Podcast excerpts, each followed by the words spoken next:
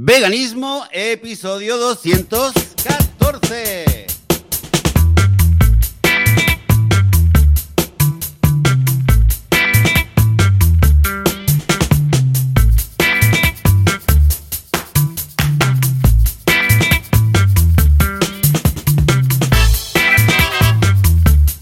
Hola, ¿qué tal?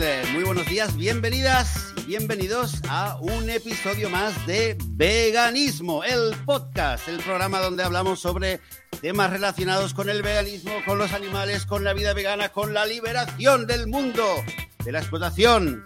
Aquí hablamos de veganismo, yo soy Joseph de la Paz de vitaminavegana.com, conmigo está, como siempre, Joan Boluda de boluda.com. Buenos días, Joan. ¿Qué tal? ¿Cómo Hola, ¿qué tal? Muy buenos días. Qué ganas le tenía ya a volver, ¿eh? Dios mío, entre que los últimos episodios de la temporada no pudimos por eh, temas técnicos y que luego hemos empalmado con las vacaciones, esto, vamos, yo digo, igual vuelvo y el mundo ya es vegano y este podcast no tiene sentido.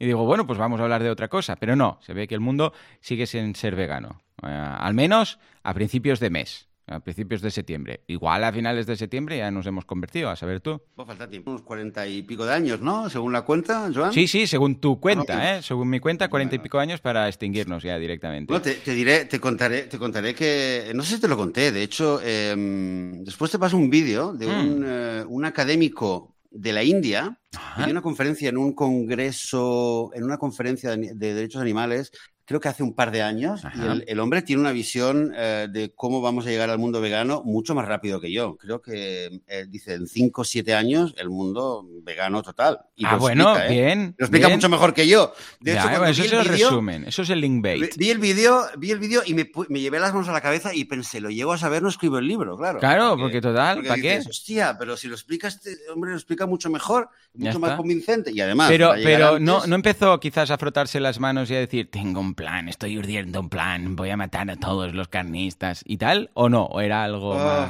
más, más legal. pues mira, Porque claro, de eh, estos supervillanos que dicen, el mundo es una mierda, los humanos somos muy malos, voy a matar a todos, y entonces que así el mundo tendrá otra oportunidad, eh, hay unas cuantas pelis, ¿eh? Y no suele salir Sí, bien. No, no, no suele salir bien. Bueno, Vale, es- vale. esa es otra, ¿eh? el tema.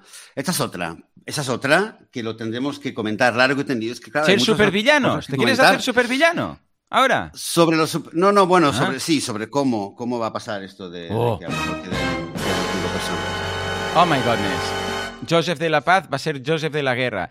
Muy buenas también a Eugenio, Sergio Guayar, María, Carlos Enrique, Fabio Cardona, Aramis, Silvia, Luisa, Juanma y también mi mujer que están en el directo. Recordad que en veganismo.org barra Telegram ahí tenéis la posibilidad de eh, seguirnos en directo. Además ya sabéis que durante la semana hay una cuenta atrás para que no os perdáis el inicio de este podcast. Hay gente que ha madrugado. Por ejemplo, aquí María nos dice, qué emoción estar aquí de vacaciones en Zahara, pero madrugando para escucharos. Toma ya. Y Carlos nos dice, saludos desde Lima y es ahí la una y media de la mañana. Toma ya. Para no perdérselo, Luisa incluso ha puesto la alarma. ¡La alarma! Se ha puesto la alarma para escuchar el podcast. Y nosotros 10 minutos de retraso. No tenemos perdón, ¿eh? Pero ojo, atención, porque esta semana no solamente nos acompaña la gente del directo, sino que tenemos una invitada. Por favor, redoble. Aida Gascón. Aida, muy buenos días. Hola, Hola, buenos, buenos días. días. ¿Qué tal? Bienvenidos al, Guau, al qué ilusión. de nuevo. Muchas gracias, muchas gracias por pasarte por aquí. Estamos muy contentos. Ahora vamos a introducirte, pero antes que nada decir que está en Cracovia. Esto quiere decir que yo estoy en Mataró. ¿eh? Luego, Joseph en Israel y Aida en Cracovia. Esto es el triángulo de los veganos, como el de las Bermudas, pero en versión vegano. Y si vamos con Bermudas, es el triángulo de las Bermudas, porque esto es verano, eh, vegano. Muy... Aquí va a pasar algo, ¿sí o no? Sí, va a pasar, claro, Ah, total. está clarísimo. ¿No? Después del podcast vamos a hacer un pensamiento, aquello meditativo entre los tres al mismo tiempo y todas las personas que estén en el triángulo van a, van a, van a tener una revelación, epifanía total. ¡Oh, oh, oh! Yo lo veo, ¿eh? Claro, claro, voy a, ahora me voy a Google Maps y miro exactamente cómo me ha quedado este triángulo, a ver si es isósceles o qué demonios es. Y escucha, igual sí, ¿eh? Que si todos los que están dentro del, triangulito este, pues eh, se convierten, yo lo veo, yo lo veo clarísimo, ¿eh? Aida Gascón dice en su Instagram, hablo de animales y lucho por ellos. Y también, como quien no quiere la cosa, directora de Anima Naturalis en España. Y además es, como se define ella, intento de twitchera, de streamer, de streamera, de raro. Venga, Aida, coméntanos un poco quién eres y a qué te dedicas. Vaya, pues ahora me acabas de recordar que tengo que actualizar Instagram porque me gusta más la descripción en Twitter, la del Imperio Animalista en Sí, esa, esa, es muy buena también.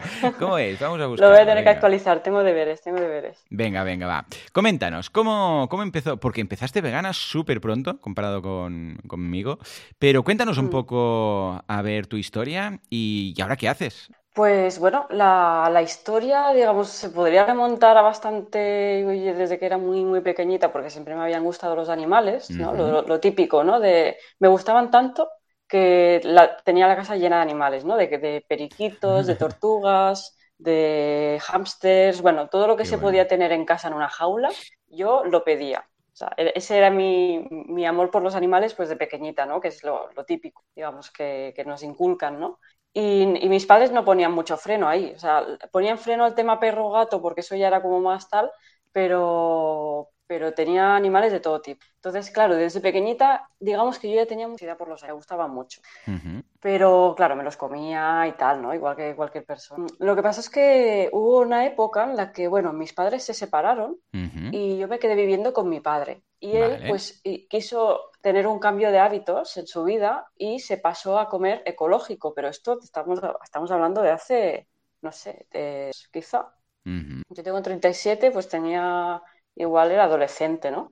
Y, y, ahí también hubo intento de dejar de comer carne por parte de mi padre. a mí me ah, pareció muy bien, entonces estuve temporada, pero claro, no había información nutricional, no habían páginas web. Es que estamos hablando de una época que no había redes sociales. Internet creo que sí que había, pero muy bueno, ¿no? Claro, sí, sí, sí, acceder a la, la, pre, sí, sí, la prehistoria de Internet, quizás. Sí, sí. Que, ahora paras pues, a pensar y dices, ¿cómo haría todo esto sin Internet? Pero bueno, sigue, sigue, dime. Entonces había, hubo ese primer intento con muy buena fe de dejar de comer carne, lo, lo, lo aguantamos durante un unos meses, pero enseguida volvimos, entonces nos pasamos a la carne ecológica.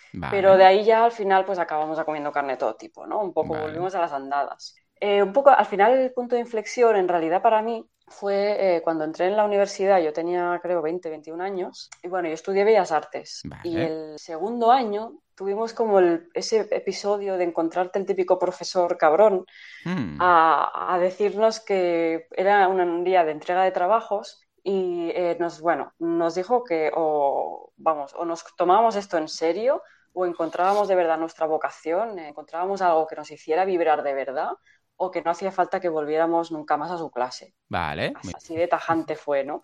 Y la verdad es que tenía razón, porque pues la mayoría estamos ahí un poco sin saber bien que no había nada que nos motivara especialmente como para dedicar nuestra obra a ese tema, ¿no?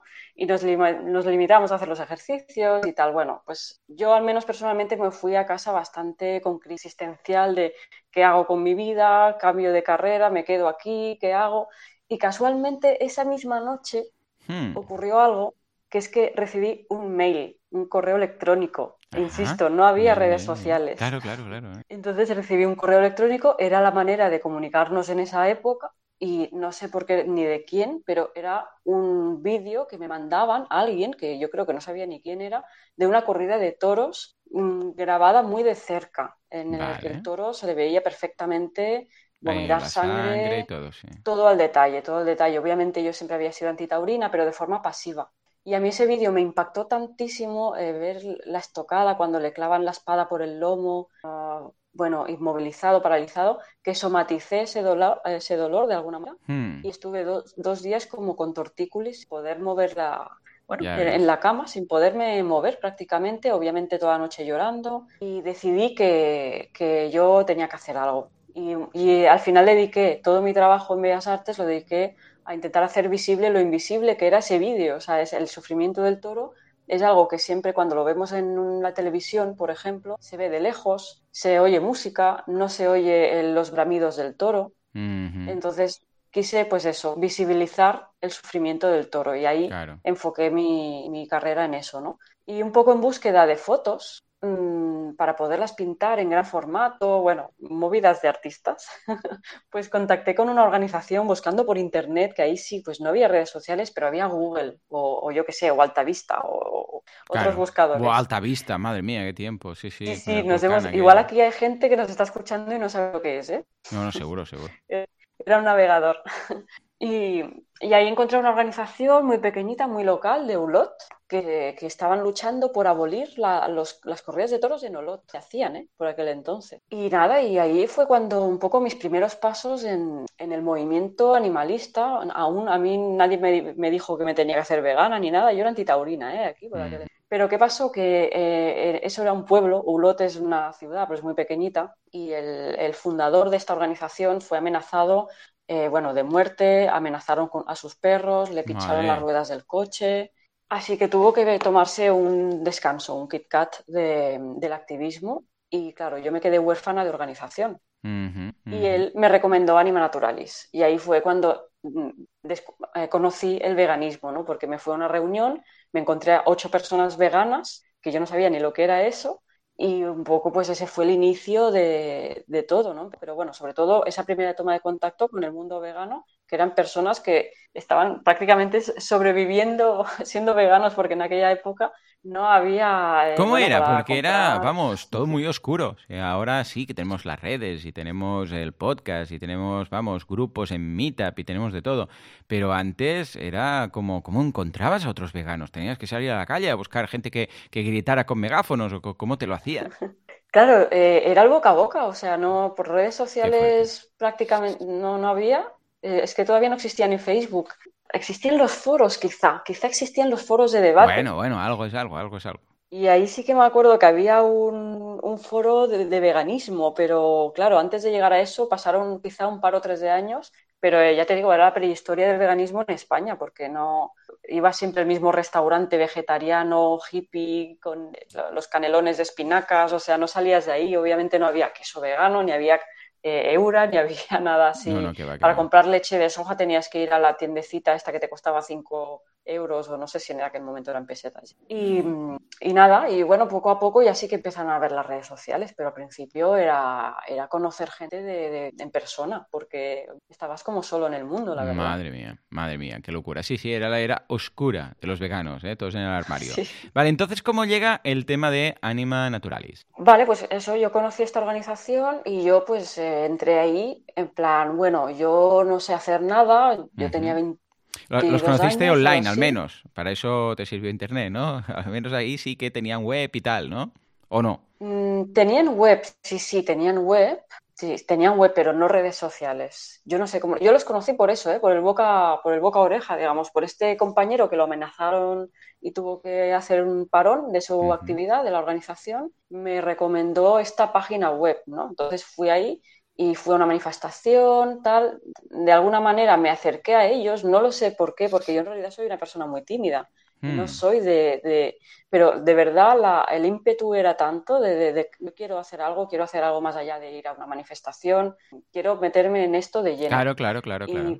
Y empecé a ir a las reuniones, que en aquel entonces eran reuniones como abiertas, en la terraza de la fundadora, hmm. donde hacían picnic vegano ahí en la terraza. Empecé a adentrar ahí, bueno, y me vieron con tantas ganas. Yo lo único que podía ofrecer era algunas habilidades en diseño. Bueno. Diseñar folletos, cosas así. Y bueno, y muchas ganas. Eso era por lo que entré. Y ahí ya, pues, me, primero fui coordinadora de activistas y luego ya me hicieron directora. Hicieron directora, sí, de claro. Sí. Y yo dije, bueno, pues vale, yo normalmente no le doy muchas vueltas a las cosas, me lanzo a una piscina vacía y desde entonces me he quedado así. ¿Y cuál es tu papel? Desde entonces, ¿Esto cuándo fue, Aida? Sí. Pues a ver, si en 2020, yo cuando tenía 22 años tengo 37. Eh, bueno, coordinadora de activistas fui pues quizás durante tres años o cuatro o así, luego ya pues fui directora, entonces llevo ya unos cuantos años. Claro. ¿Y qué, cómo es tu día a día? ¿Qué tipos de acciones haces? ¿Es más un tema de gestión? ¿Es un tema de ir a grabar directos haciendo cosas? Eh, o sea, ¿qué es el día a día como tal? Pues bueno, tengo que, tengo que decir que yo llevo siendo directora de Anima Naturalis durante muchos años, 15 pues, años o así, o 14, de forma totalmente mm, voluntaria, sin remunerar. Yo tenía mi trabajo, cada uno en Animatronics tenía sus trabajos o sus estudios o incluso dos o tres trabajos para poder subsistir y aparte, eh, pues al menos en mi, mi, caso, pues la labor de directora también pues con el tiempo que me sobraba, ¿no? Y entonces, bueno, mi día a día pues era quizá no tan intenso como ahora, que desde hace tres años en Animaturalis pues hemos podido conseguir eh, estabilizarnos un poco, tener una base social mínimamente fuerte como para poder ser ahora mismo cuatro personas trabajando al 100% eh, por los animales, ¿no? con salarios y, trabajando de una forma profesional y ahora pues ya podemos dedicarnos al 100% y no estar ahí ah, combinándolo con y, sin tener fines de semana, porque claro, trabajábamos y luego los fines de semana eran para Animal Naturalis, ¿no? Bueno, ahora es un poco igual, pero trabajamos al 100% en, Entonces, ¿cómo es el día a día? Pues muy intenso, muy multidisciplinar y muy apasionante, la verdad que sí, porque es como dices, ¿no? Un día tanto te pones a responder mails como te va, coges las cámaras y te vas a grabar todos los embolados y lo retransmites en directo para que la gente lo pueda ver. Eh, mandas un comunicado de prensa porque ha, ocurrido algo y se ha infringido la ley, entonces también tienes que saber un poquito de temas legales para poder poner una denuncia. Es muy variado, es muy variado. Vosotros, en cuanto a todo lo que hacéis, ¿qué crees que, porque, bueno, hacéis un poco de todo, ah, ¿qué es lo que crees que puede llegar a ser más efectivo porque claro, hay algunas acciones que igual son más de difusión, para hacer algo que la gente lo vea y que haya reconocimiento al menos de, este movimiento. Hay cosas más eh, enfocadas estilo, pues vamos a firmar una petición para cambiar una ley de algo. Hay cosas que son más acciones puntuales, pues rollo, eh, como sería un santuario. O sea, de todo lo que hacéis, veis, eh, dais soporte, de difusión, ¿qué crees que puede ser lo más efectivo? En Anima Naturalis nos enfocamos en lo que creemos que es más efectivo, sin desmerecer lo que hacen otras asociaciones, obviamente, porque el movimiento animalista es muy amplio y nos necesita a todas las organizaciones, cada una en su especialización, ¿no? Pero nosotros nos enfocamos desde el principio, teníamos claro que no queríamos ser un centro de recogida de animales, ni, bueno, santuarios en ese momento no existen en España, pero digamos, el, motivo inicial, la razón de ser de Anima Naturalis hace 19 años era simplemente traducir artículos del inglés sobre explotación animal al castellano, porque en aquella época no había información en España ni en Latinoamérica. Entonces, mm, Anima Naturalis al principio era solamente una página web que estaba pues, presente, digamos, en, el idioma hispanohablante para poder llegar tanto a España como a Latinoamérica, porque los fundadores de Anima Naturalis, uno es chileno y la otra es mexicana. Vale. Entonces, em, un poco era eso, ¿no? Hasta que un día, esto te hablo de hace muchos años, se les ocurrió al fundador poner la casilla de correo para que la gente ah, pudiera contactar con nosotros. Claro. Y ahí fue cuando pasamos de la escena virtual al, plano real, ¿no? Porque la gente nos empezó a oh, veces pues casi insultándonos y como con mucha angustia de cómo no podíamos, cómo no hacíamos nada hmm. para evitar todas esas imágenes y esa información que estábamos poniendo, ¿no? Y ahí la reflexión fue, pues es verdad, pues, pues no nos vamos a limitar a simplemente traducir, sino que vamos a intentar cambiar las cosas, ¿no? Y desde entonces ha mantenido la parte, uno de los pilares de Animal es la concienciación social, cambiar la forma en que las personas ven a los animales y los tienen. Mm. Y por otro lado, esto sí lo hemos ido desarrollando con el paso de los años, nos hemos ido esperando cada vez más en toda el área legal para cambiar las leyes que afectan a los animales, que al final eso es, digamos, la raíz del problema y por otro lado hacer uso de las leyes que ya hay para denunciar y llevar a los tribunales cuando encontramos. Y esas serían las tres patas de la. ¿Cuál crees que es el principal problema ah, en el caso de, cambiar leyes? O sea, la el principal hándicap que tenéis en el día a día, ¿cuál sería? Hay dos. Uno es que si lo llevamos por la vía penal, porque tenemos esa posibilidad de, mm. mediante el Código Civil, eh, llevar casos de maltrato animal al Código Penal, eh, pues, eh, digo, a, los, a los tribunales, eso es muy caro, es muy, muy costoso porque tienes que pagar abogados y procuradores y esto, digamos que la media por caso a nosotros se nos quedan unos 3.000 euros. Cada caso que queremos denunciar, de por ejemplo, nada, pues es que además es que hay decenas de casos susceptibles de llevar a, los tribunales cada, cada, año en España, ¿no? Desde un cazador que tiene en mal estado a sus galgos en, en las jaulas hasta, bueno, eh, temas de maltrato a perros, a gatos, temas de animales de granja, ya llevarlo a... lo, tenemos, ¿eh? tenemos un caso en, pendiente de juicio hmm. de una granja que eh, una cerda que se llama Paola, que no podía caminar por sus propios medios hacia el matadero, digamos, hacia el camión, mm, pues lo dejaron ahí abandonada en la intemperie durante dos noches y pudo ser rescatada. De hecho, pues está en Santuario Gaya, hicimos una colaboración. Y nosotros nos encargamos, ellos se encargaron de de la manutención de este animal, de intentarlo recuperar, de salvarlo y de, la rehabilitación. Estaba, está lesionada de algo le pasa en las patas, no puede caminar. Y en nuestro caso, de llevar este caso a los tribunales, porque un animal que está enfermo, que está sufriendo, mm, o lo curas o lo sacrificas de forma eh, ética, ¿no? No lo dejas morir eh, con la agonía de forma cruel, ¿no? Entonces, bueno, este caso lo tenemos en juicio, pero lo que te digo, cada caso nos cuesta unos 3.000 euros y es caro y además es muy lento. Puede tardar, tardar tres o cuatro años en resolver. Claro, claro, claro. es, una faena un poco tediosa, gris, difícil de comunicar porque la gente no entiende cómo un caso... ¿No te da por arrancarle los ojos a alguien de vez en cuando? Porque la frustración debe ser como, no sé cómo lo soportas, ¿no? De arrancarle los ojos a alguien. Sí, sí, de vez en cuando, por muy veganos que seas, hay momentos que, hombre, claro, pues hay momentos que, a ver, dicho así, un, un domingo por la mañana, tranquilitos entre nosotros y tal, y medio dormidos, vale, pero cuando estás en, en medio de uno de estos casos y ves qué tal, y que el juicio, uy, es total, y ahora dos años, y ahora no sé qué, y los animales, mientras tanto, pasando por lo que pasan, mm, vamos, mm, te da como para arrancar los ojos a alguien, o sea, claro, es una frustración constante, ¿no? Porque si ya te frustra ser vegano y saber lo que pasa y no puedes hacer nada, estar ahí luchando a primera fila, yo no, o sea, llevarlo debe ser muy zen todo y debes hacer luego, yo sé, mindfulness, meditación y yoga trascendental, porque es que si no, esto te quema mucho. Sí, sí, sí, sí, yo, yo soy muy tranquila y tengo mucha paciencia. Pero es verdad, arrancarle los ojos, ¿sabes a quién se los arrancaría? A ver. Muchas veces, a la Guardia Civil. Me ¿Por explico. qué? Cuéntame. Porque ahora estamos hablando de que es muy caro llevar casos a los tribunales. Vale, es muy caro, es muy lento, pero es muy eficaz porque además ahí la multa puede llegar a ser de cárcel, ¿eh? las sanciones son más mm. altas y puede mm. haber, si tienen antecedentes, puede haber cárcel incluso. Vale. Pero por otro lado, tenemos la vía administrativa, que es gratuita y que es mucho más rápida y que termina en sanción. Entonces, es muy interesante también, pero es muy difícil cuando encuentras un caso de maltrato animal. No sabes nunca dónde tienes que ir. Si a los Mossos de Escuadra si estás en Cataluña, o a la Policía Nacional, o a la Guardia Civil. Normalmente es la Guardia Civil, el SEPRONA, el Departamento de la Guardia Civil, que se ocupan de temas de medio ambiente y animales. Pero unos te derivan a otros, se pasan la pelota, nadie tiene claras las competencias, no tienen ganas de trabajar, esto te lo digo ya, es así, no tienen ninguna ganas de trabajar. Y la Guardia Civil, por experiencia, es lo peor, no quieren trabajar, al menos en este caso, ¿eh? en otros no lo sé, pero el tema de los animales se les queda grande, les da mucha pereza. Claro.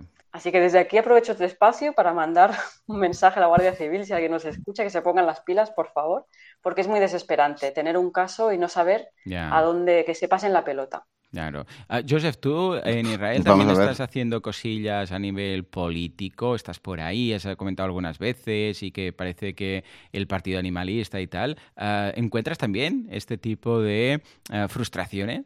Bueno, a ver, Partido Animalista no está, no está nada activo en los últimos años. Em, y el tipo de actividades que, que, hago con ONGs, de hecho, te quería preguntar algo em, un poco en, este contexto, Aida, eh, lo que hacemos aquí es más, em, son más labores de, de, bueno, de ir a escuelas, lo que yo hago principalmente es ir a escuelas. Y últimamente me he metido con otra ONG eh, este último verano. Y estamos, que hace también algunas actividades un poco más de rescate o de, o de denuncia un poco frente a las autoridades, pero yo todavía no he tenido ningún tipo de experiencia así. Lo que sí que me, me gustaría preguntarte, Aida, es si tenéis alguna forma de calibrar o de mm, calcular el impacto que tiene cada una de estas, eh, de estas acciones. Por ejemplo, el caso que has comentado de, de Paola, ¿se llama? De, esta cerda que, que, la habéis llevado a Gaia al final, eh, durante esos 3, 4 años, o sea, la inversión de tiempo y de energía y de dinero y de, bueno, de todo, ¿no?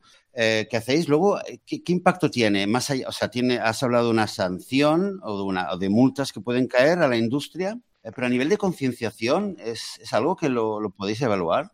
Claro, es difícil de evaluar todo lo que no sea digital, ¿no? Todo lo que no pase por las redes y puedes tener los números, pero hay casos que nos vienen muy bien para, generar debate, ¿no? Más allá, ya no solamente por la, denuncia y que les caiga una sanción a, los eh, culpables, sino es que esto tiene mucho tiro en mediático, todo lo que son denuncias, mm, tribunales, pues esto a la, a la prensa les interesa mucho. Por ejemplo, también tenemos un caso reciente de que logramos destapar en 2020 una, una red de santería en la que mataban animales, gallos, eh, cabras, para hacer rituales de santería, ¿no? Hmm. Entonces, este tema, pues también lo hemos llevado a los tribunales, está pendiente de juicio, yo creo que mm, en breve nos mandarán a citar, pero no es solamente por este caso, sino que esto mm, consigue salir en la televisión, en la prensa en papel, en la hmm. radio, te hacen entrevistas y hace que mandas un mensaje a otros santeros que tengan previsto hacer rituales de sangre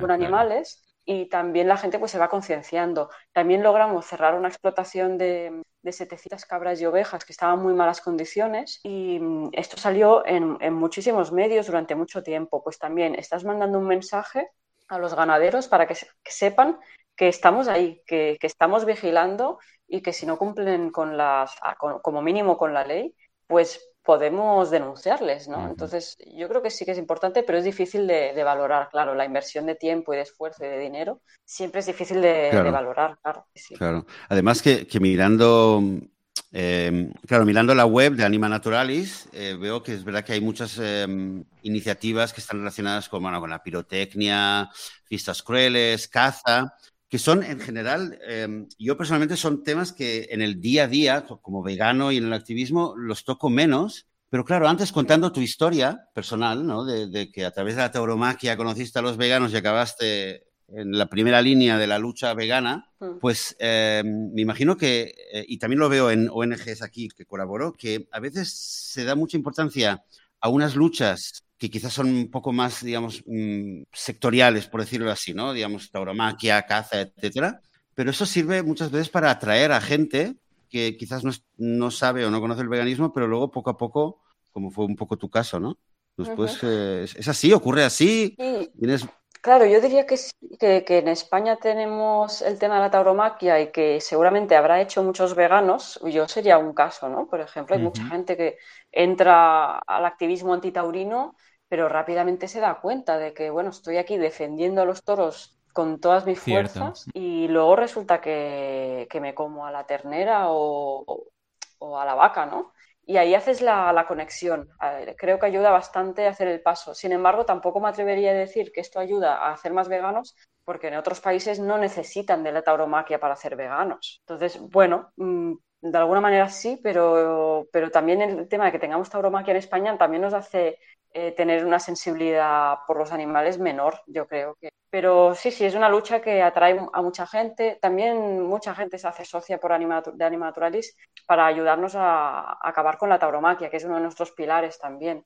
A acabar con las corridas de toros, los festejos populares con toros, los toros embolados, los toros ensogados, etc. Mm. Y eso hace que, bueno, gente que igual no es vegana, y que otros animales no les importan tanto, pero bueno, contribuyen económicamente a la organización y eso nos ayuda también a dedicarnos a temas, como decías, que igual no interesan tanto o no atraen tanto, pero que son muy importantes, ¿no? Pues el tema de los animales de granja, claro, no mueve a tanta gente como la tauromaquia, pero, pero bueno, gracias a la gente que nos apoya por la abolición de la tauromaquia, pues también podemos acercarnos a esos otros temas con de fuerza. No con la que querríamos, ¿eh? Obviamente somos una organización muy pequeña, relativamente pequeña, y nos gustaría tener mucha más fuerza para afrontar más denuncias, llegar a más gente a través de la conciliación.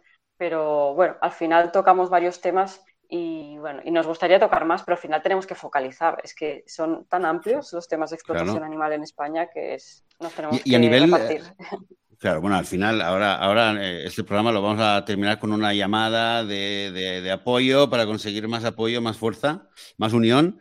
Eh, Aida, en, eh, en, otros países em, que existe también Anima Naturalis, ¿cómo funciona? ¿Cuál es la estructura? ¿Trabajáis juntos con un mismo orden del día? ¿Estáis coordinados o cada uno, cada país va por su cuenta? ¿Cómo va? Sí, pues estamos en España, en México, en Colombia, Venezuela y en Chile. Sin embargo, el ritmo de, digamos, de desarrollo en cada país, pues va variando mucho. España es la única, el único país en el que por fin hemos logrado una estabilidad para poder tener a cuatro personas trabajando, pero en el resto de países no es así. En Venezuela, pues imagínate la situación complicada que es. En Chile están más especializados en el tema derecho, cambiar leyes y tal, porque la directora pues es abogada. Entonces, como todo es voluntario, depende mucho del perfil del director, ¿no? En Colombia, por ejemplo, pues la directora es muy joven y es un perfil mucho más activista, mucho de organizar manifestaciones, actos de protesta. Y aquí en España, pues ya eh, hemos diversificado, ya pues, podemos centrarnos un poco en todo esto, ¿no? Tanto en el tema legal, concienciación, etcétera. También hemos hecho algún rescate, pero los rescates que hacemos son más porque después lo utilizamos para concienciar y para denunciar, no tanto porque hagamos un rescate tras rescate, ¿no? Y eso, y en cada país, pues en México hubo una temporada que estábamos súper fuertes, con muchísima gente, pero bueno, la pandemia nos ha afectado bastante. El voluntariado, el activismo, bueno. ¿Ha bajado ha subido? ¿Cómo ha afectado? Claro, en 2020, por supuesto, bajó eh, esa inactividad en los grupos locales, porque en España estamos también en 11 ciudades, ¿no? En Barcelona, Madrid, Valencia, Zaragoza, no las diré todas, porque, pero eh, claro, 2020 ha sido un parón importante, aunque nosotros no hemos parado y hemos ido haciendo acciones, pero con mucha menos gente, ¿no? Em, pero sí ha supuesto pues, la inactividad de grupos y al final han focalizado su atención en otras cosas, pero bueno, ya estamos rehaciéndonos un poquito. Se oye doble, ¿no? Decían por aquí. Sí, se oye doble. Estoy enviando un mensaje a Joan, que no sé, ¿nos escuchas? Sí, estoy mirando esto. Uh, sí, sí, yo voy mirando a ver si técnicamente puedo ver para que no quede, para que no se escuche doble. Yo voy, yo voy peleándome. Tú sigue con, con, Aida mientras yo intento a ver si, si, se puede solucionar este, este eco. Vale, eh, Aida, te quería hacer otra pregunta también. Bueno, porque claro, es que estás haciendo Em, estás dirigiendo Anima Naturales en España. Bueno, igual vamos a volver un poco a proyectos y la labor que hacéis en la ONG en general, en España y en, otros en otras partes del mundo. Pero también te quería preguntar y que nos cuentes un poquito más de esta faceta, que no sé si es nueva o no, eh, pero de, mm, digamos, de redes sociales, streamer, eh, Twitch, ¿desde cuándo eh, lo haces? ¿Cómo te decidiste hacerlo? Mm, ¿Qué resultado tienes? ¿Qué nos puedes contar? ¿Qué es eso de construir un, em, un imperio animalista en Twitch? Cuéntanos más, va. Pues bueno, lo, del imperio animalista en Twitch es un poco una broma, pero en realidad es verdad. Porque hace unos meses que descubrí esta plataforma nueva, bueno, hace ya mm, ocho meses o así la descubrí y me pareció extraordinaria porque, bueno, Twitch, para quien no lo conozca, ¿no? Pues es como una plataforma como tipo YouTube, pero que todo es en directo. Luego puedes ver los vídeos subidos también. En directo, los directos normalmente duran cuatro horas, seis horas. Yo flipé bastante cuando empecé a ver streamers, diferentes canales de Twitch, porque veía que la gente se tiraba ahí cuatro horas hablando. Hay de todo, ¿eh? Hay gente que se pone a hablar de su vida, Em, la mayoría de gente está jugando a videojuegos y otros miran, participan en el chat. Luego hay gente que cocina, eh, músicos y, encontré mucha cultura ahí, ¿no? Mucho contenido muy interesante. Cada vez parece ser que hay más. Antes era muy enfocado al gaming y ahora pues cada vez se está abriendo más la plataforma a otras disciplinas. Pero mm, me gustó mucho eh, esa inmediatez, esa cercanía y pensé que eso era ideal para comunicar el veganismo y el trabajo que hacemos en Naturalis, porque como no rescatamos animales, digamos, eh, un nombre y un rostro y una historia normalmente, el trabajo que hacemos es más difícil de comunicar. No es como, ah, pues si me ingresas 500 euros es para curar este perro que se ha roto una pata. No, no es tan fácil de entender en qué invertimos el dinero. Y ahí en Twitch descubrí que pues tenía todo el tiempo del mundo, para quien lo quisiera escuchar, de explicar, ¿no? Exactamente, pues todo esto que estamos explicando aquí, pues más el día a día, ¿no? Pues oye, eh, acabo de venir de una reunión en el Parlamento de Cataluña para hablar del tema de los correbous y ha ido así, así o así. Ir explicando el día a día, ¿no? De, todo el tema de cocción y, y nada, y llevo seis meses y bastante bien es difícil porque es una plataforma en la que los animalistas no están todavía o no estaban y creo que creo que los estoy trayendo yo poco a poco de otras redes sociales porque Twitch es una red, o sea, es una plataforma que para crecer o haces un contenido que interese muchísimo y se acaba como haciendo un poco viral a través de recomendaciones de otros, o te tienes que traer tú a tu gente, a tus seguidores de otras redes sociales a Twitch, que es lo que estoy haciendo, ¿no? En Twitter sí que yo soy muy activa, en Instagram y tal, y de ahí la gente, pues a fuerza de repetir, ¿no? Que esa es un poco la clave del éxito de cuando repites algo siete veces, pues al final te lo compran, pues un poco eso, de gente de ver, mm, viendo que pongo, eh, estoy aquí en directo en Twitch, vamos a hablar de esto, de lo otro, pues la gente se va sumando, se va uniendo y pues hacen preguntas, debatimos cositas, analizamos noticias, eh, porque al final siempre hay novedades y noticias de qué ocurre en el movimiento animalista y, está siendo muy interesante, una experiencia difícil de empezar porque es muy complejo, tienes que ser técnico de sonido, de cámara y hablar, estar pendiente del chat y no perder el hilo, es bueno, dominar el tema luces, iluminación y todo. Sí, muy multitarea. Pero muy interesante. Sí, sí, sí, debe, serlo. Y, ¿Y cuánto tiempo llevas haciendo directos en Twitch? Para quien quiera. ¿Y, cuándo son los, los directos que haces? ¿Y hay un día fijo, una hora fija? Pues son, eh, llevo seis meses y desde entonces decidí que yo no tengo tiempo para estar cada día cuatro horas, pero pues eh, estoy manteniendo lo que me propuse al principio, ¿no? Que era los martes y jueves eh, a las siete de la tarde, abro directo y estoy dos horas, entre dos y tres horas, depende del contenido y tal.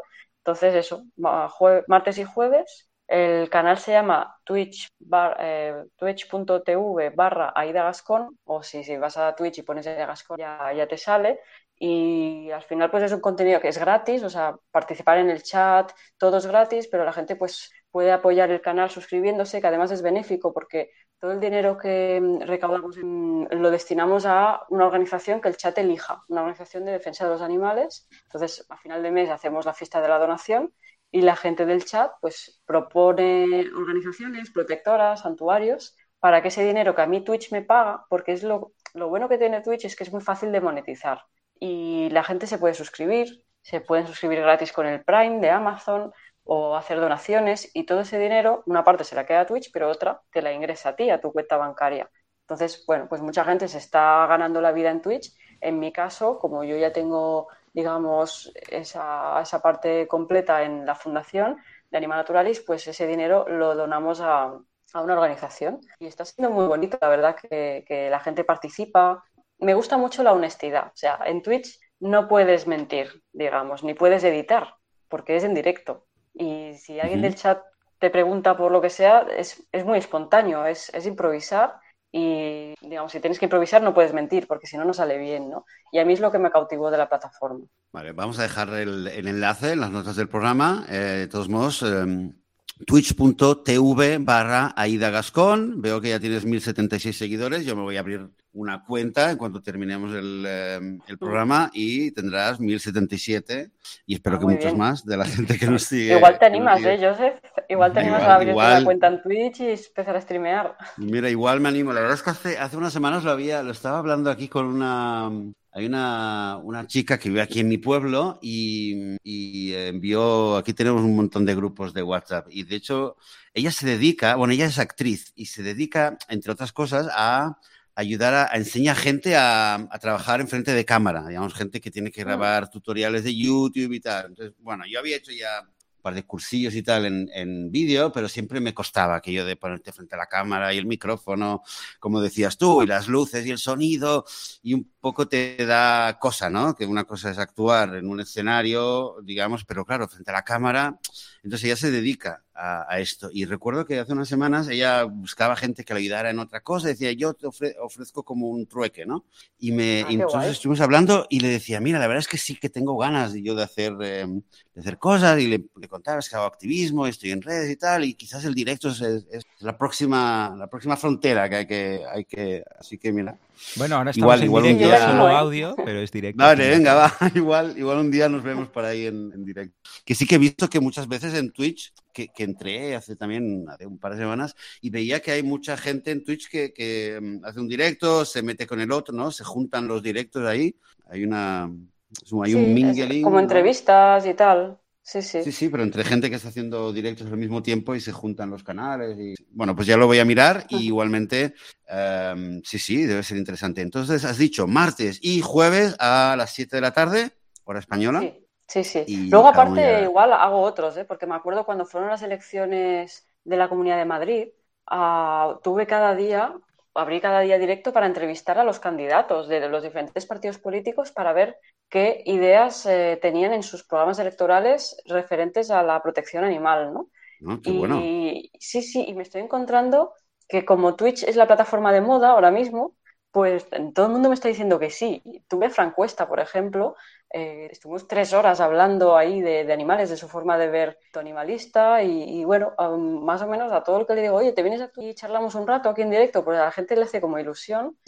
Es un, sitio también muy bueno de entrevistas, porque además la gente del mm. chat puede participar, hacer preguntas, mm, van comentando entre ellos la jugada, es divertido, es divertido.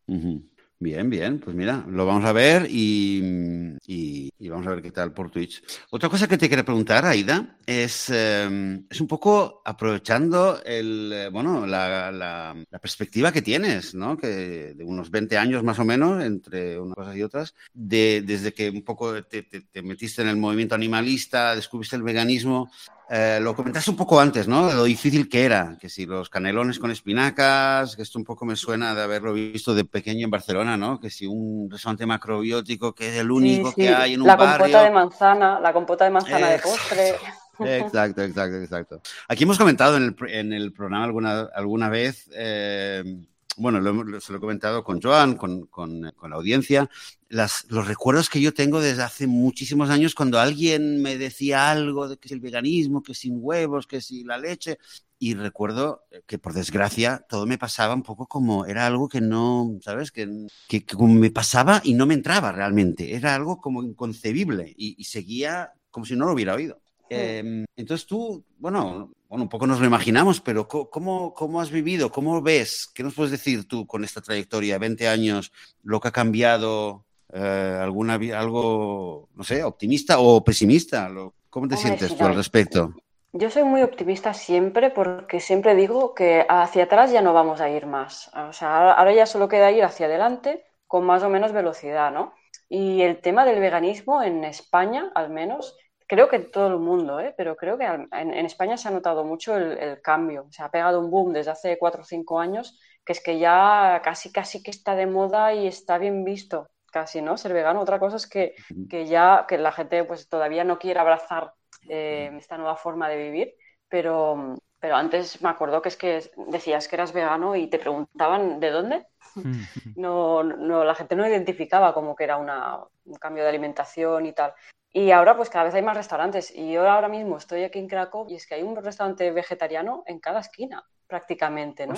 Y, y, yo creo que España va hacia ahí también. España y todo el mundo va hacia un, mundo en el que... bueno, esto que comentabais antes, que había no sé qué especialista que decía cinco años ya el mundo sería vegano, yo creo que es muy, muy, muy optimista. Imposible, porque la industria no se puede desmantelar tan rápidamente, pero sí que creo que el, mundo está yendo hacia aquí, sobre todo con el tema del cambio climático. Va a impulsar muchísimo el que las administraciones, las universidades, las escuelas, sus menús sean pues mucho más vegetarianos que, ahora, que la gente tome conciencia, que coma menos carne. Yo creo que sí, que vamos hacia unos años que se va a reducir mucho, mucho el consumo de productos de origen animal, va a aumentar la oferta de productos en los supermercados, ya no van a ser tan caros como cuando había muy, poca, muy pocas marcas y no tenían competencia y además poca producción.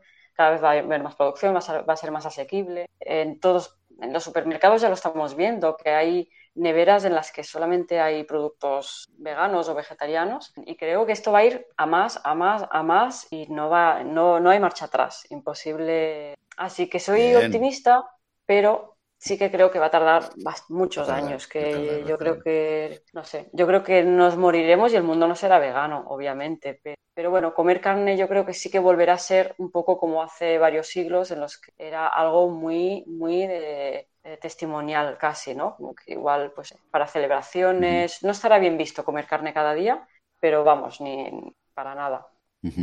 yo, una cosa que, que veo es que mm, bueno, yo me hice vegano hace poco más de nueve años y, recuerdo todavía que había una época en la cual todavía había mucha gente que o no sabía lo que era vegano o quizás lo sabía, pero digamos no había tenido este, la gente que sabía lo que era, pero no había tenido la experiencia de debatir o discutir o reflexionar eh, o tomar una posición, digamos, ¿no? Digamos, estaba, era como un terreno virgen donde entraba y decía, soy vegano, ah, ¿y esto qué es? Y podías hablar con él eh, o con esa persona. Hoy en día, casi, casi que no me encuentro, por lo menos aquí en Israel, no me encuentro con gente así. Mm. Eh, todo el mundo ya tiene una posición, o sea, todo el mundo ya, lo, ya conoce. Todo el mundo ya ha tenido una o, diez mil conversaciones mm. con gente sobre veganismo, todo el mundo ya lo ha hablado, todo el mundo ya ha tomado su posición, para bien o para mal, eh, mm. por desgracia la mayoría no, para bien, y entonces em, creo que a nivel de activismo o el diálogo a nivel social que existe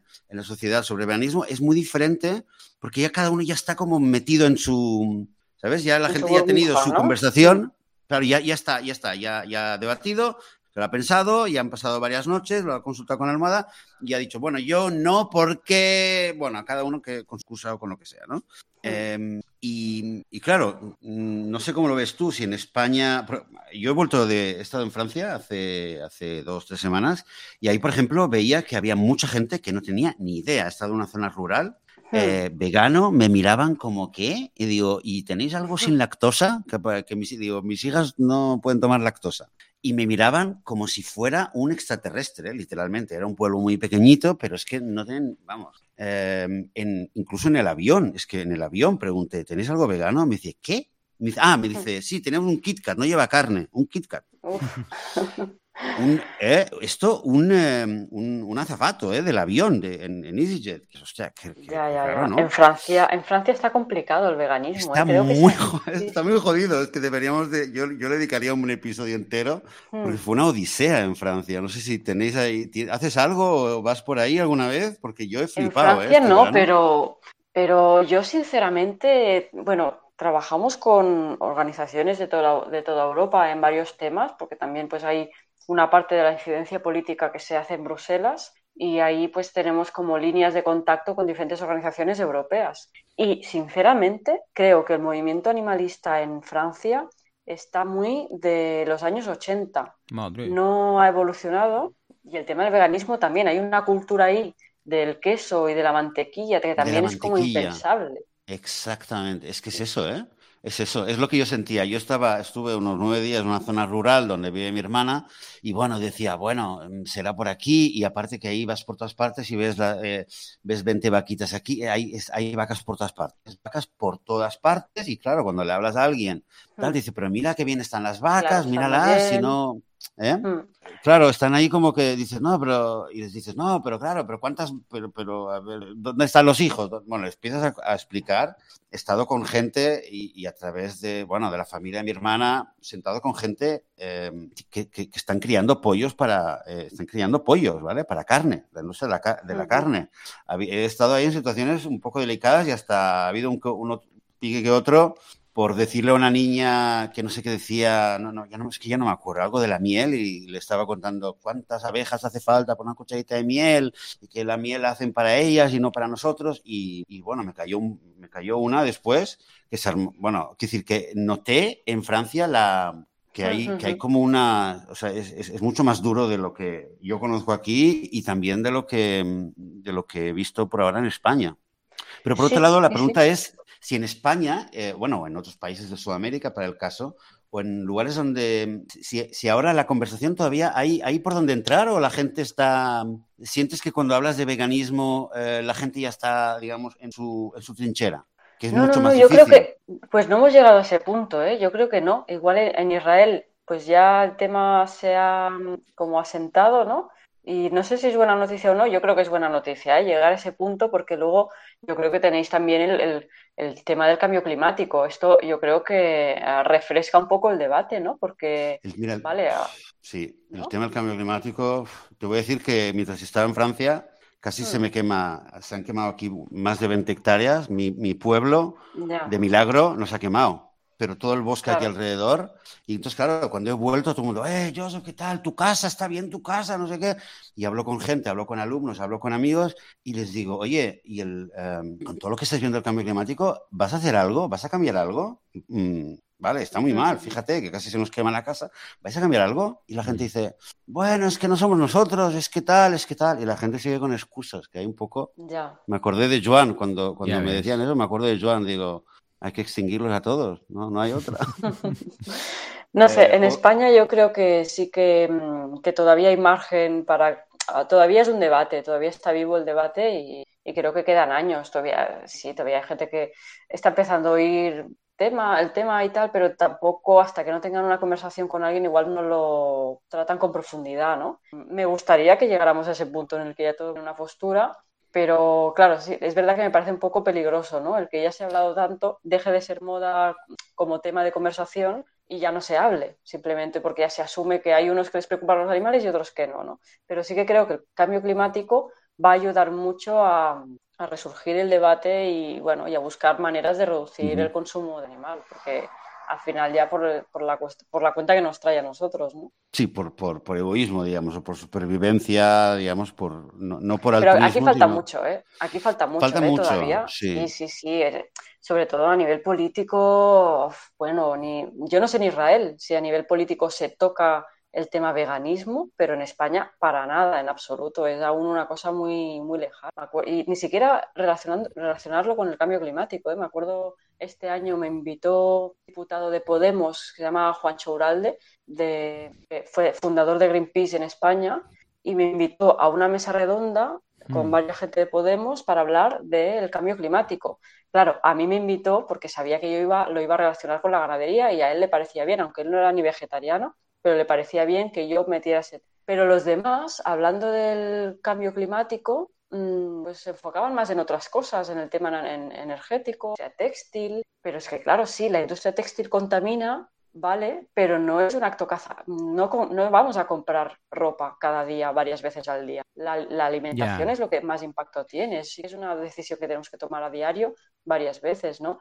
Pero mm, no, es como que, bueno, sí, sí, tú di lo tuyo, pero no se asume. Ya. Entonces No, quedan, no quedan años, quedan ¿Y años. por, qué cuesta, ¿Y por qué cuesta? Eso creo que lo conocemos, ¿no? Quiero decir, cuesta cambiar el hábito. Es como Claro. que te dicen. Em, dúchate un poco me- más, haz la ducha más corta, apaga las luces, vale, es, no, no te toca tanto a tu integridad física, pero cuando te dicen, hey, esto no lo comas, esto, y, y hay un- algo psicológico, ¿no? De, de decir, bueno, hey, ¿y qué como? ¿No? Y entonces Mm.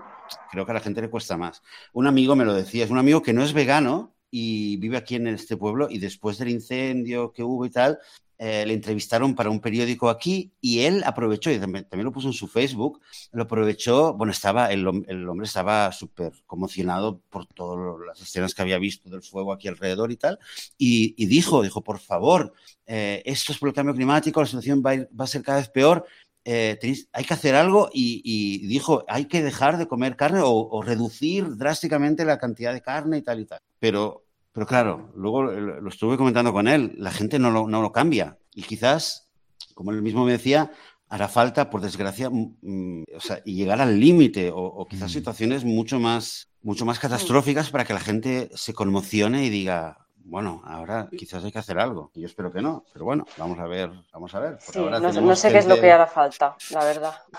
No Espero sé, que no, no sé. no sea otra pandemia. Sí, otra, bueno, con esta parece que parece que seguimos con- tenemos tenemos para rato, parece. Claro, Con es que con esta pandemia sí que se, se habló un poco de cómo, en las condiciones en las que viven los animales, ¿no? Porque todo viene un poco de los mercados húmedos de Wuhan y tal, pero enseguida venido las vacunas ya no se ha hablado más de cuál fue el origen de la pandemia del COVID. Ahora ya solamente se habla de las vacunas. Sí. Se habla solo de Ah. las vacunas y no se habla de la zoonosis, salvo alguna que otra Claro. vez cuando sale algo, sí, sí, por desgracia no se habla bastante. Es, es, es, es verdad, es verdad. Pero yo creo que aquí un poco es, yo es lo que siento, ¿eh? que es un poco eh, nuestra labor como activistas de no solamente estar todo el tiempo como antes de la pandemia o antes del- de que el cambio climático se hiciera tan, tan drástico. Quizás hace unos años estábamos eh, compartiendo una charla de Yurovsky o un documental y eso eh, hay que seguir haciéndolo, pero creo que también debemos dar un poco el enfoque a aprovechar como esta palanca ¿no? que, ten- que tenemos, que es el tema de la zoonosis, el tema del cambio climático, tenemos que aprovecharlo y darle nosotros la voz, porque la gente no,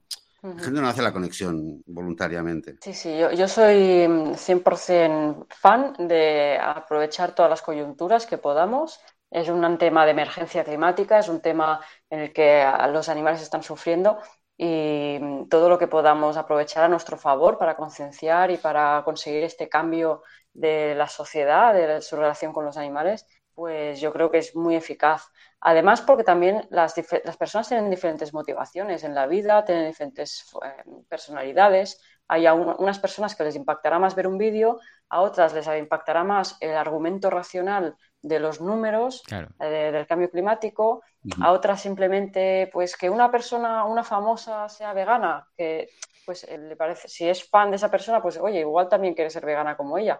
Todo, todo sirve para conducir a esta sociedad hacia un mundo más, eh, más ético y más responsable. Totalmente, yo estoy de acuerdo, yo lo firmo. Oye, me, gusta lo que, lo que estás comentando eh, ahora em, y quizás eh, me da pie también a preguntarte un poco ya de cara al futuro para un poco, em, un poco ir, ir, concluyendo toda esta conversación. Em, Anima Naturalis o tú en general con tu activismo, ¿qué, planes, qué objetivos te marcas para, para el próximo año, para los próximos meses? ¿Qué, qué, dirección le ves? Pues bueno, ahora que empezamos septiembre, bueno, estamos de lleno en septiembre, pues se vienen cositas. estamos a full ya cerrando el año con campañas que vamos a lanzar. Ahora estamos este mes todavía con tema de tauromaquia porque aún hay pues vamos a ir a Logroño en las fiestas de San Mateo, que pues no hay fiestas, pero hay toros durante 10 días y vamos a ir a hacer una protesta. También vamos a ir a Sevilla, que también pues va a haber correos de toros, pues ahí nos van a tener enfrente. Em, vamos a lanzar una campaña contra la caza con galgos. Eh, bueno, contra la caza con galgos, el uso de galgos, el, el abuso de galgos en general, porque se utilizan tanto para cazar como para carreras aquí en España. Entonces, bueno, hemos estado investigando todo este año mm, a nivel de investigación de campo, de datos, que por cierto es muy tedioso conseguir datos de cuántos galgos se abandonan cada año en España, pero podríamos hablar de unos 50.000 eh, cada año, 50.000 galgos que se abandonan a fruto de la caza, el fin de la temporada de caza o porque ya no sirven para las carreras, etcétera. Y, y muchos otros que se asesinan directamente, ¿no? Y mm, también tema correbous en Cataluña, los festejos populares con toros, pues estamos desde hace unos años trabajando con diferentes acciones para abolir la tauromaquia, eh, sí, la tauromaquia en Cataluña, que se prohibieron las corridas, pero no las fiestas populares con toros. Y, mm, y, bueno, y seguir, seguir trabajando por todas estas campañas. Lo de la pirotecnia que comentábamos, pues también estamos lanzando una campaña para pedir el fin de la, de la pirotecnia con ruido, que pues daña a los animales, pero también a las personas. Y bueno, pues eh, cerrar el año, este año que está siendo raro también, y cogerlo con más ganas el año que viene. Pues ojalá, ojalá, ojalá todo se acelere, toda la actividad, todos los resultados, todas las campañas que tengan éxito. Y mm, quien quiera mm, interesarse más por eh, Anima Naturalis, quiera ser voluntario, dar de su tiempo, dar una donación ¿dónde, dónde conviene que, que, vaya? ¿Qué página web? Pues animanaturalis.org, ahí la gente puede encontrar información de todo tipo, de tanto lo que hacemos, como registrarse como activista si quiere, como voluntario. También puede comprar en nuestra tienda online si quiere colaborar pues, a través de comprando el merchandising, camisetas, bolsas y demás, o hacerse socio o incluso hacerse teaming de un euro al mes, por ejemplo. Puede hacer un donativo por Bizu, por PayPal, o sea, ponemos como todos los medios para que la gente que quiera apoyar en la medida en que pueda y pues lo tenga fácil. Y, nada, pues encantados también de, ofrecer eh, en nuestras redes sociales para un poco el día a día ¿no? de nuestro trabajo, ir siguiéndolo pues en Twitter, Instagram, Facebook aún, incluso estamos ahí también, y en Twitch, que pronto, pronto tendremos el Twitch de Anima Naturalis, que ya igual no será tan personal mío, aunque el mío obviamente hablo de animales, pero en el de Anima Naturalis ya será un poco el día a día de la organización, además hay terminador. Bueno, pues estamos un poco en todas partes, muy actualizadas las redes, cada día estamos poniendo información, noticias y demás. Y nada, pues muchísimas gracias por, por todas las personas que les interesa el tema de la defensa de los animales y aquí pues tienen una organización que hace 19 años que estamos trabajando por ellos. Madre mía. Que se dice pronto, ¿eh? 19 añitos, pero, pero sí, con mucha experiencia, con un largo recorrido, además con presencia internacional y bueno, por lo menos en España, con, con la directora Aida, que estás, que estás ahí en primera línea se llame Twitch o se llame como se llame. Así que, mm, bueno, además veo, también tenéis una página para, para voluntarios, ¿no? Supongo que animanaturalis.org barra red, para gente que se quiera también meter en, eh, que quiera tener alguna destreza, etcétera. Claro, eh, una destreza o, no, ¿eh? O sea, sí que es verdad que en ahí hay un apartado para poner, pues no sé, si sabes de traducir artículos de diferentes idiomas, o eres fotógrafo, ah, diseñador o abogado. Hay mucha gente que nos apoya con su especialidad, eh, digo especialidad, pero también hay gente que no tenga nada así que ofrecer mm, en principio. Eh, su tiempo es súper valioso y su energía y su pasión y su corazón, pues tenemos grupos en diferentes ciudades de España y ahí pueden ayudar pues participando en las acciones, hacemos alguna reunión al año para decidir qué temas tratar, o sea que, que quien se quiere implicar con su tiempo también es súper, súper bienvenido o bienvenida.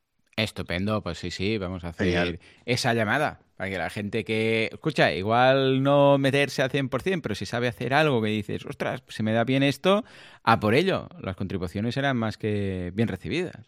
sí, sí, ya te digo que, nosotros, eh, como decía, somos cuatro personas trabajando, pero si no fuera por toda la red de voluntarios que nos ayudan, traductores, diseñadores, eh, tenemos abogados que nos colaboran también en algunos casos o nos asesoran. Mm, bueno, hay gente, por ejemplo, hemos hecho cursos de cocina con pues un chef que eso es lo que nos eh, dona, ¿no? Digamos su tiempo, hacemos un curso y por ahí recaudamos fondos también, ¿no? Así que cualquier persona que quiera ayudar, ahí pues se meta en la página web, en la página de la red de activistas y ahí que ponga pues de qué forma quiere colaborar. Genial, pues, eh, pues ahí, ahí vamos a dejar el enlace animanaturalis.org barra red para quien eh, quiera ahora mismo ya ir entrando y, sumarse, sumar su esfuerzo o a través de una donación o a través de su tiempo. Eh, yo, estoy convencido que la diferencia entre ver, eh, ver un mundo vegano o una normalidad vegana en nuestra vida o no, yo creo que la diferencia es, es hasta qué punto los, la gente que ya es vegana se involucre y haga, y haga activismo. Para mí es, es la, es la gran diferencia, es, el, gran, el gran diferenciador, digamos. Pero bueno, eh, yo, yo me he quedado, no sé tú, Joan, ¿eh? yo me he quedado con, em, con un eh, espíritu bastante optimista después de hablar eh, con Aida y de escuchar todas las cosas que hace. ¿Tú cómo, cómo te sientes? Bueno, yo sé que nos vamos a extinguir por tontos, esto no lo cambia, pero quizás, bueno, lo vamos a alargar un poco más, ¿no? O sí que es cierto que, claro, el camino, saber que, que, vamos a acabar mal no quiere decir que mm, para lo que queda en el convento me cago dentro, ¿no? O sea que yo lo veo bien, lo veo súper positivo y sí, sí, siempre todas estas ah, iniciativas, vamos, las aplaudo y las apoyo y lo que haga falta y nosotros estamos en teaming y todo lo que haga falta, ¿no? Pero cierto es que, bueno, mi punto de vista a largo plazo de momento se mantiene, ¿eh? Que esto es lo que decíamos, eh, si realmente no hay un cambio en los próximos años, vamos y apunta todo que aquí con suerte, con suerte, el que se extinguirá seremos nosotros y los otros podrán vivir en paz. Sí, sí, yo opino, opino igual, ¿eh? Tampoco tengo mucha fe en la humanidad, pero al menos yo creo que hay que luchar hasta el final, ah, o si no, vivir no tiene mucho sentido. Totalmente de acuerdo, sí, señor. Con este mensaje optimista acabamos el episodio. Muy bien. Bueno, pues, pues, muchas gracias. Muchas gracias a ti, Aida. Ha sido de verdad un placer, un gustazo y mm, desde ya te digo que que pronto queremos volver a charlar contigo porque ya veo que ah, habrán más cosas que queramos, eh, queremos eh, comentar. Em, así que muchas gracias por tu tiempo de venir aquí y sobre todo por toda la labor que haces, tanto tú como el resto de, personas que están detrás de Anima Naturalis. Muchas gracias. Y bueno, Joan, eh, después de prácticamente prácticamente unos dos meses sin podcast. hemos vuelto, hemos hecho el directo en Telegram. Muchas gracias a todos los que estáis ahí, escuchando, comentando, apoyando desde el chat de Telegram. Em, simplemente ya sabéis que lo podéis escuchar cada domingo eh, a las 8 de la mañana, hora española, 8, 8 y 10, entre que nos conectamos y empezamos el, eh, la cháchara. Así que eh, ya lo sabéis, nosotros volveremos dentro de una semana, dentro de 7 días. Y simplemente daros las gracias a todos vosotros, a todas vosotras por escuchar, por compartir, por vuestros comentarios, que vamos a Vamos a seguir comentando la semana próxima, muchos mensajes que hemos recibido. Muchas gracias por estar ahí y volveremos el próximo domingo. Hasta entonces, que tengáis todos una muy buena semana vegana. Adiós. Adiós.